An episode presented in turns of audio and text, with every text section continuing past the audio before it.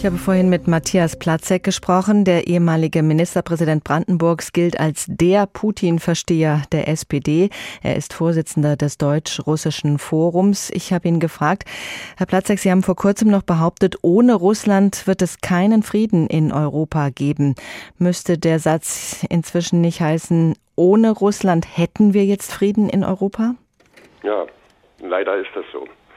Also ich stehe ja und das ehrenamtlich einer Organisation vor, die sich seit 25 Jahren dem Deutsch-Russischen Forum um Verständigung mit dem russischen Volk, mit der russischen Gesellschaft bemüht, mit Austauschprogrammen, Sprachwettbewerben, Kulturveranstaltungen und vielen anderen Dingen. Und ja, wir haben uns um Verständnis auch in Deutschland bemüht für russische Sichtweisen, für russische Denkweisen, für russische Mentalitäten. Überhaupt keine Frage. Wir haben mit vielen russischen zivilgesellschaftlichen Organisationen zusammengearbeitet. Mhm. Und wir haben letztlich, Frau Renk, auch ich selber, mit viel Zeit und Energie dafür gearbeitet, dass genau das nicht passiert, was jetzt passiert ist.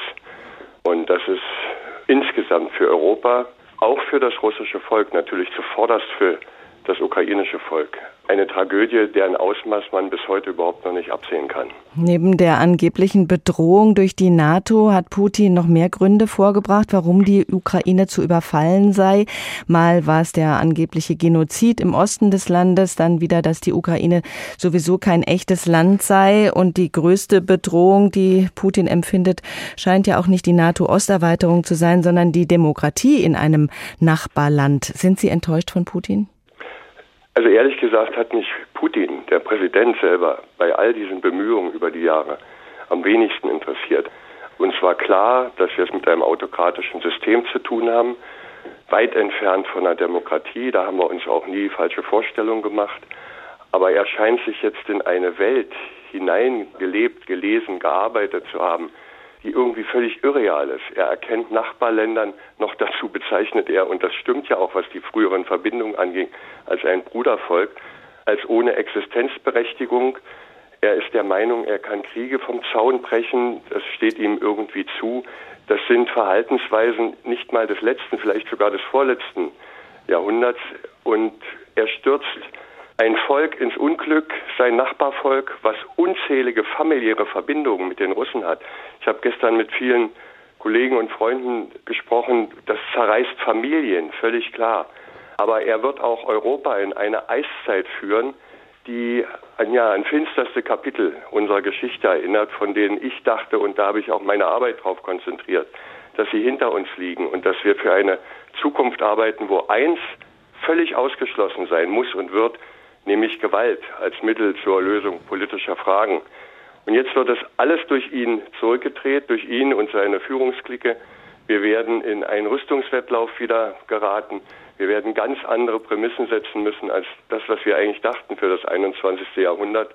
Und das macht mich nicht nur fassungslos, sondern auch total unglücklich. Putin hatte die Pläne, die er jetzt umsetzt, offensichtlich schon längst, bevor er Macron, Scholz und Co. an seinem überlangen Tisch empfangen hat.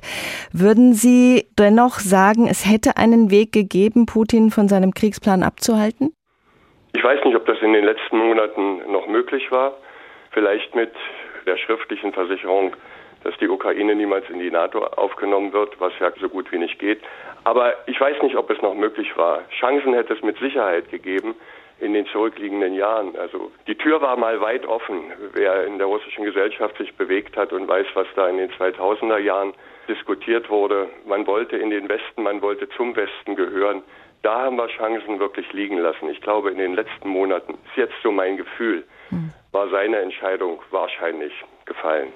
Mit diesem Angriff auf die Ukraine ist jetzt vieles Geschichte, worauf wir den Frieden in Europa eigentlich aufgebaut haben. Zum Beispiel sowas wie die Vereinbarung an den bestehenden Grenzen nicht mehr zu rütteln. Was ist Ihr Vorschlag jetzt für eine Zukunft mit diesem Russland? Frau Engst, das ist etwas, was mich jetzt auch in den letzten Tagen, spätestens seit der Anerkennung dieser sonderbaren Republiken, durchaus schlaflos macht. Ich habe noch kein gültiges Rezept. Natürlich war der erste Gedanke, wir hören auf. Das hat alles keinen Sinn, weil, wie gesagt, auch die Kolleginnen und Kollegen arbeiten alle ehrenamtlich und haben viel Zeit verwendet in den vergangenen Jahren und Jahrzehnten. Und dann kommt natürlich erstmal das Gefühl, Schluss.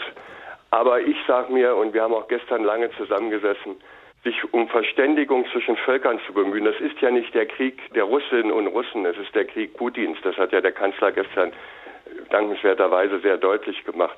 Und deshalb werden wir wieder Wege suchen, wie man mehr Nähe zwischen den Völkern, mehr Austausch hinbekommt, weil es bleibt der einzige Weg. Ein Satz von Egon Bahr bleibt ja auch wahr. Russland als größtes Land der Welt liegt unverrückbar auf unserem Kontinent. Mit Freunden kann man die Freundschaft beenden, aber Nachbarn bleiben da und da muss man sehen, wie man klarkommt. Wir werden also auch künftig versuchen müssen, mit den Menschen zusammenzukommen, um irgendwie Brücken zu bauen und Neuanfänge zu machen. Wir sind bei Null. Ich glaube, wir sind wirklich im Kalten Krieg in der Anfangsphase, nicht mal in den 70er und 80er Jahren vom Verhältnis her, sondern wahrscheinlich in den 50er und 60er Jahren und müssen wieder ganz von vorne anfangen.